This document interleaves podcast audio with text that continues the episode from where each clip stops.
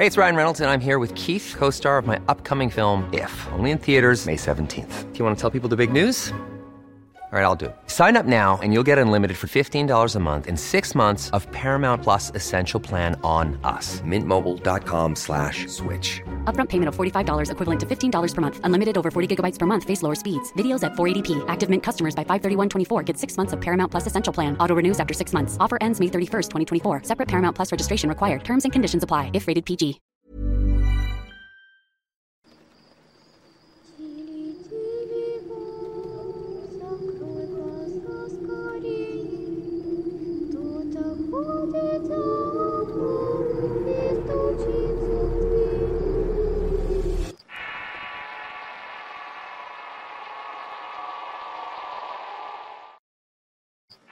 Quid Pro Quo, parte 5. Relato basado en una experiencia real anónima. Escrito y adaptado por Tenebris para relatos de horror. Aun cuando era miembro de la congregación sentía un vacío interno que ni con la ayuda espiritual podía saciar. No me permitían ver a mi familia, sobre todo mi madre, tampoco mis hermanos ni ningún otro pariente. Me pidieron que me alejara de mi pasado y eso hice, aunque debo decirles que me sentía tremendamente sola. Mi esposo trabajaba hasta tarde así que solo lo podía ver de noche. Le conté a él todo sobre mí, ya que no quería que existieran mentiras dentro de nuestro matrimonio. Mi esposo hacía cosas que me resultaban extrañas. Solo teníamos intimidad cuando eran mis días fértiles con la intención de procrear.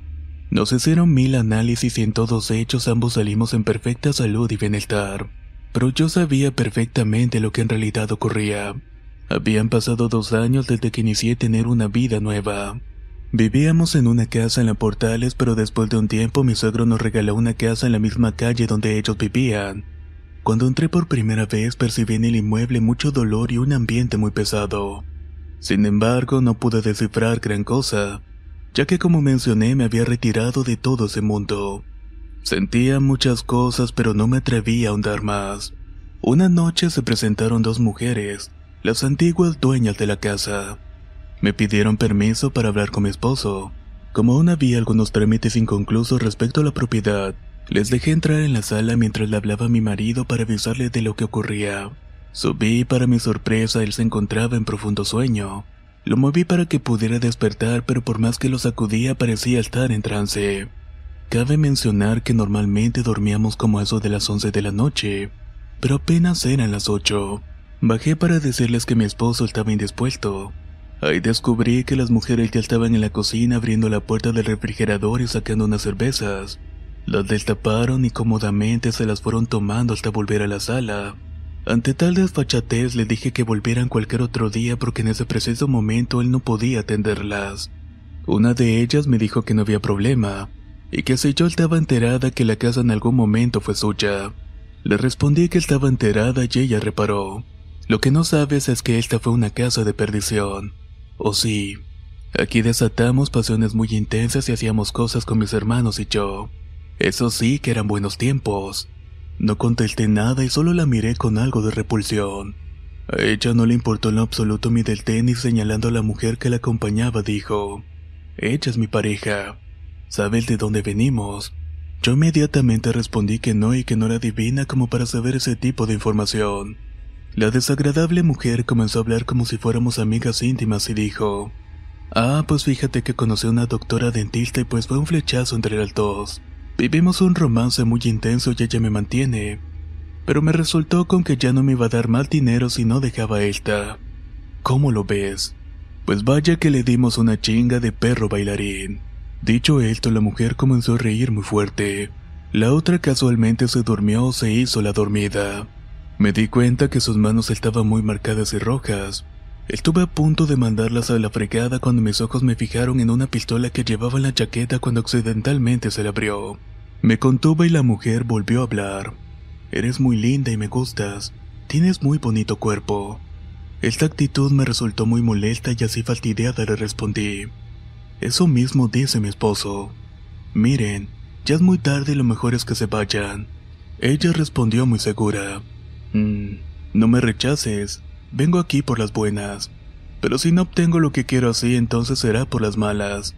Sí me entiendes, ¿verdad? Claro que yo entendía y no supe qué más hacer. En otro tiempo hubiera pedido ayuda a mi protectora, pero rechacé la idea. No podía caer nuevamente en mis decisiones del pasado. Entonces empecé a orar a mi ángel de la guarda y al mismo Dios, pero al no ver resultados me armé de valor y le dije con una voz fuerte y firme. No tengo miedo. ¿Cómo ves? Ya mejor vete de aquí. La tipa se quedó callada y luego de un rato replicó. Ya, ya. No es necesario que traigas a tu gente. No entendí qué quiso decir con esa expresión. Sin dejar la altivez me preguntó quiénes eran esos de blanco que estaban ahí detrás de mí. Volteé a mi alrededor para intentar distinguir alguna presencia pero no pude hacerlo. Me acerqué hasta ellas para moverlas y levantarlas del sofá. La mujer exaltada comenzó a vociferar maldiciones y a decir con grandes gritos. Ya me voy, montoneros, pero ya llegará el día en que me las pagues. Solo te recuerdo que esta casa me pertenece y puedo asegurarte que mientras vivas aquí, jamás vas a poder ser feliz. Y no te hagas, sabes que no podrás salirte con la tuya. No se deja el amo tan fácilmente. Y mucho menos sin obtener tu merecido castigo. Estás advertida. Sin hacer mucho caso sus amenazas, la empujé hasta que saliera y cerré la puerta. Pasaron dos días de este acontecimiento cuando me enteré que a las pocas cuadras de mi casa apareció una dentista muerta en su consultorio. La habían golpeado despiadadamente y por último la habían ahorcado. Me di cuenta de inmediato quiénes pudieron haber sido las responsables de eso. Nunca más volví a saber de esas mujeres que resultó también habitaban en la misma colonia.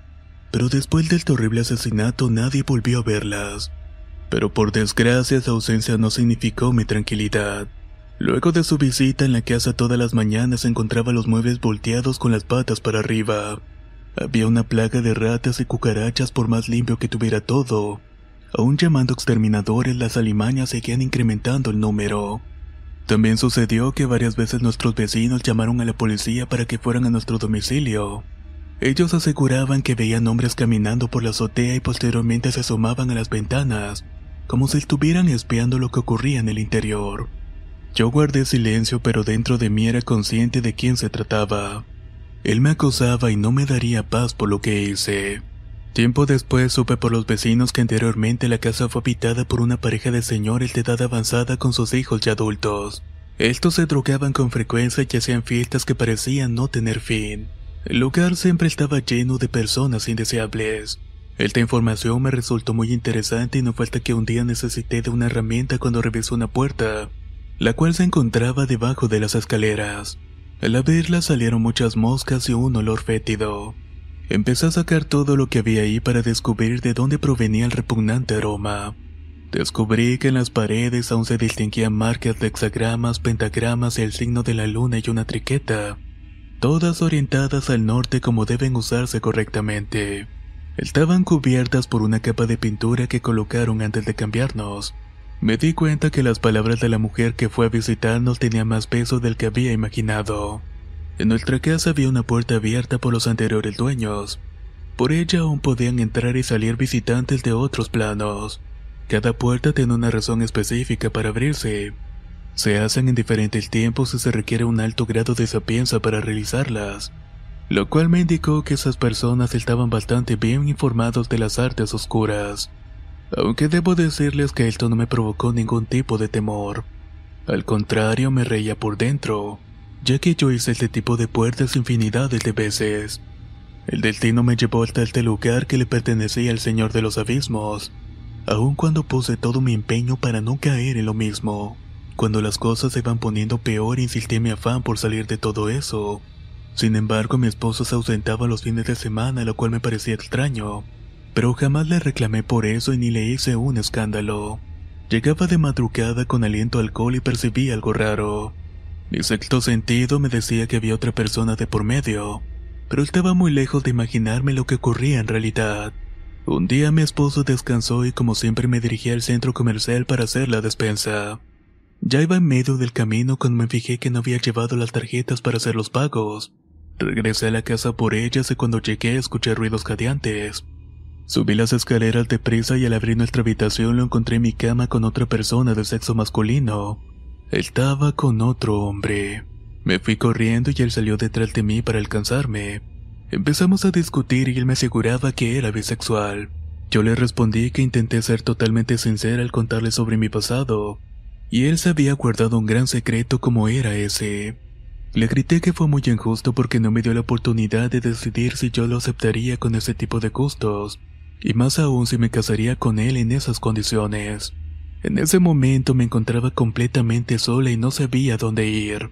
Dejé todo para hacer otra vida así que no tenía familiares con quien contar en este tipo de situaciones. Manejé sin saber un rumbo fijo y cuando me di cuenta ya estaba en la calle Trujano. Estacioné el auto unas calles más adelante y me fui al Ryan Reynolds here from Mint Mobile. With the price of just about everything going up during inflation, we thought we'd bring our prices down. So to help us, we brought in a reverse auctioneer, which is apparently a thing. Mint Mobile unlimited premium wireless. Ready to get 30, 30, bit to get 30, bit to get 20, 20, 20, bit to get 20, 20, bit to get 15, 15, 15, 15 just 15 bucks a month. So, Give it a try at mintmobile.com slash switch. $45 upfront for three months plus taxes and fees. Promo for new customers for limited time. Unlimited more than 40 gigabytes per month. Slows. Full terms at mintmobile.com. Spring is my favorite time to start a new workout routine. With the weather warming up, it feels easier to get into the rhythm of things. Whether you have 20 minutes or an hour for a Pilates class or outdoor guided walk, Peloton has everything you need to help you get going. Get a head start on summer with Peloton at onepeloton.com. donde estaba el predio.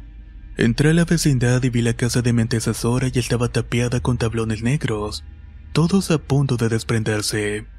Una mujer con cara de pocos amigos me tapó el paso y con una voz ronca me preguntó quién era yo. Le dije que necesitaba entrar a esa casa y respondió que si estaba marihuana o qué. Mira, en esa casa no hay nadie. ¿Qué no ves? Ahí vivía una pinche bruja pero se quemó hace como unos 15 años. La casa se incendió con ella dentro, ve tú a saber. A lo mejor la quemaron por ser una bruja. Supimos que robaba a los niños del predio y pues la terminaron matando.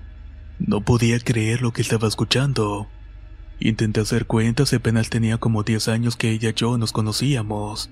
Me entraron de golpe todas las vivencias y conocimientos que gracias a sus consejos aprendí. No pude entender muchas cosas y fueron demasiadas sorpresas para un solo día. Además me di cuenta que no me enseñó todo la muy desgraciada. Pero sería hasta después que podría reclamarle. Me burlé de mí misma por todo lo que estaba ocurriendo a causa de mis decisiones. Recordé la última vez que nos vimos. Fue cuando me ayudó con Claudia, mi hermana, la cual fue muy estimada por mí, pero lo que ocurrió con ella es algo que contaré después. La desagradable y ronca voz de la señora interrumpió mis pensamientos preguntándome si tenía dinero. Saqué de mi bolsa y le ofrecí algunos billetes. Ella los tomó y se los echó en el mandil sin darme las gracias. Luego de esto me dijo, pues ya vas, hijita, ahuecándola lo que... ¿Quieres que te lo rente? Está todo derrumbado por dentro, pero si quieres podemos llegar a un arreglo. Le dije que no, haciendo movimiento de cabeza me retiré del sitio sin decir nada más. Regresé a mi auto pensando en ella y recordé el primer día que la visité y el olor tan penetrante quemado que me caló la nariz. Entendí que ella solo estaba esperando por mí para cumplir su misión. Pero ya estaba muerta cuando conocí a la muy desgraciada, yo de tonta nunca lo noté. El sitio es un montón de escombros y curiosamente no han podido construir nada ahí. La respalda una barda perimetral pero esas ruinas son el mausoleo perfecto para mi antecesora. Aún en este tiempo, septiembre del 2018, voy a platicar con ellas y les pido consejo. Con ella y con mi hermana Claudia. Si llegan a ir por ahí la saludan de mi parte, pero ¿acaso se atreverían ustedes? Pasó un tiempo y yo estaba a punto de dejar a mi esposo, cuando de forma sorpresiva e inoportuna llamaron de la congregación. Era mi directora espiritual para darme una noticia que no supe cómo tomar. Gracias a ellos y luego de muchos procedimientos se nos otorgó la adopción de una pepita hermosa. No podía creer lo que estaba pasando. Precisamente en medio de mi crisis emocional me daban esta noticia. Obviamente que tendríamos que ir los dos para que esto fuera posible. Una bruja negra y un homosexual adoptando una niña. Vaya que no era el ideal de una familia perfecta. Y claro, no olvidemos que mi casa era un portal demoníaco. Dios tenía que estar jugándome una mala broma. Esto pensaba, pero después pude darme cuenta de la razón que tienen los que dicen. Por algo Dios te manda tal o cual cosa. De verdad Dios avienta cada puntada y todo lo disculpan a cada momento. Mande lo que les mande, la gente se dice a sí misma que son pruebas para minorar su desdicha. Esa es fe pura sin duda. Una muy buena religión por algo el cristianismo ha estado de pie por más de dos mil años. Pues bien decliné la proposición y les expliqué los detalles del por qué no era un buen momento para adoptar a un bebé. Ellos me dijeron que por eso mismo nos lo mandaba Dios, para unir nuestro matrimonio y que lo mejor que podía hacer era aceptarlo. Y para no serles más largo el asunto les dijo que al final se aceptamos a la nena. Ahí me di cuenta que el verdadero terror empieza cuando tienes un hijo, y que los espantos o visiones no son nada comparado con el miedo y responsabilidad que uno enfrenta al ser un padre. No vuelves a pegar el ojo y me tenía que levantar de madrugada para cerciorarme que la bebé estuviera respirando. También tratábamos de descifrar qué significaban sus llantos, sin mencionar también a los visitantes nocturnos que teníamos en la casa. Mi vida fue un verdadero show en ese tiempo. Por fortuna se nos permitió bautizar a la niña el mismo día que se nos entregó. No hicimos fiestas ni nada por el estilo, solo fuimos nosotros tres y punto. Durante ese tiempo pensé que mi esposo me había aceptado como yo era desde el principio, así que yo haría el intento de aceptarlo también. Está de mal decirles que no volvimos a tener intimidad como pareja. Estar juntos solo fue una pantalla como la que viven muchos otros matrimonios de la sociedad. Mi directora espiritual, por ejemplo, me confesó que vivía casi como una hermana de su esposo, y que éste incluso tenía un amante. Ella guardó las apariencias y sufría mucho en silencio por la infidelidad de su marido. Me di cuenta que los católicos hacen una especie de competencia silenciosa, para ver quién ha sufrido más y se echan porras entre ellos. La bebé cambió mi vida y volteó mi mundo al revés literalmente. No tenía tiempo para nada más que para ser chechón a las 24 horas, que no tenía otra cosa que hacer que ganar mi corazón tan destruido por tantas cosas que viví a lo largo de mi existencia. Me sentí la peor madre del mundo pues aunque no me despegaba de ella, siempre pedía más de mí. Llevábamos un año de felicidad cuando de la organización me informaron que venía un segundo miembro para la familia. Anunciaron que era un niño ya que la madre se hizo un ultrasonido y distinguía claramente el sexo del bebé. Nosotros hicimos en un principio la petición de dos hijos, pero se nos dio la opción de cambiar de parecer si así lo deseábamos. La fecha de su nacimiento llegó y el niño vino al mundo. Desgraciadamente tuvo problemas al nacer con hipoxia cerebral de 10 minutos con Apgar de 2. Quienes saben de esto pueden darse cuenta que el niño venía seriamente dañado de su cerebro, pues le había faltado oxígeno al nacer. Era claro que su madre no deseaba tenerlo, y lo había rechazado de inmediato al saber su condición. Su fuente se rompió a las 6 de la mañana, pero esperó hasta las 10 de la noche para acudir al médico con la esperanza que el producto naciera muerto. El niño se puso a consideración si lo aceptábamos o no. Yo le respondí de inmediato que sí, que él ya era mi hijo. Él apoyó mi decisión en un principio. Cuando el bebé llegó de inmediato lo llevamos por varios especialistas para saber su condición. Todos coincidían que lo mínimo que se podía esperar era que tuviera parálisis cerebral. Cuando mi pareja supo el diagnóstico se sentó a hablar conmigo. Me sugirió que lo mejor era dejarlo en un hospital para enfermos mentales, que por supuesto pagaríamos nosotros de por vida, o abandonarlo simplemente en algún lugar concurrido y podemos fingir un secuestro. No pude creer que viniera precisamente de sus labios esas palabras, sobre todo porque venía de una familia muy católica de golpe de pecho y toda la cosa. Me proponía abandonar a un niño y tirarlo a la calle, a mi hijo. Por supuesto que lo mandé a la fregada desde entonces el abismo entre nosotros se hizo cada vez mayor. Él solo procuraba a la niña y el niño parecía invisible. Su familia me sugirió varias veces que lo internara en un hospital, que eso era lo mejor, pero también los mandé al cuerno. Entre las gentes que ayudé en mi pasado me recomendaron a un cubano recién llegado a México. Se trataba de un neurólogo excelente y ayudó tanto a mi hijo. Tuvimos sesiones diarias muy arduas extenuantes. Mi familia ahora se componía únicamente de tres personas. Mi pequeña niña, mi hijito y yo. Como se pueden dar cuenta, este relato parece más una serie de telenovelas que un relato de miedo. Siento mucho si no tiene nada de terror, pero en fin, esta es mi vida. En una ocasión las terapias del niño terminaron una hora antes. Mi pareja estaba cuidando de la niña durante dos horas. Llegamos a la casa y al entrar al cuarto vi como este malnacido estaba manoseando a la niña. Me cuesta demasiado recordar todo esto. El llanto que se me desborda de mis ojos al escribir esto me dificulta seguir. Fui con todo en contra del monstruo y nos pegamos con furia los dos, pero me detuve cuando una manita me tocó la pierna y me decía, Mami, Por favor, no, no. Tomé mi bolso, las llaves y cargué mis hijos como pude a la camioneta. Fui hasta el cuarto donde se encontraba el portal y volví a abrirlo. Me fui de esa maldita casa sin siquiera mirar atrás. Él levantó una demanda por abandono y otra acusación de bruja. Así es, de bruja. Me dijo que si le llegaba a suceder algo a él o su familia, la culpable sería yo. ¿Qué les parece? Hasta el momento vive ese desgraciado. Curiosamente ha tenido varios accidentes viales pero nada que comprometa su vida. Eso se los digo se debe que aún lo quiero vivo. También supe que tiene una nueva hija. La verdad es que Dios no me deja de sorprenderme al darle bendiciones a quien no se las merece. En fin, hasta aquí termino esta parte. En la siguiente les diré qué ocurrió con Claudia, mi hermana. Me despido por ahora. Quid Pro Quo, parte 5. Relato basado en una experiencia real anónima. Escrito y adaptado por Tenebris para relatos de horror. Si quieres conocer más historias del mismo autor, te invito a visitar el enlace que dejaré en la descripción del video. Nos escuchamos en el próximo relato.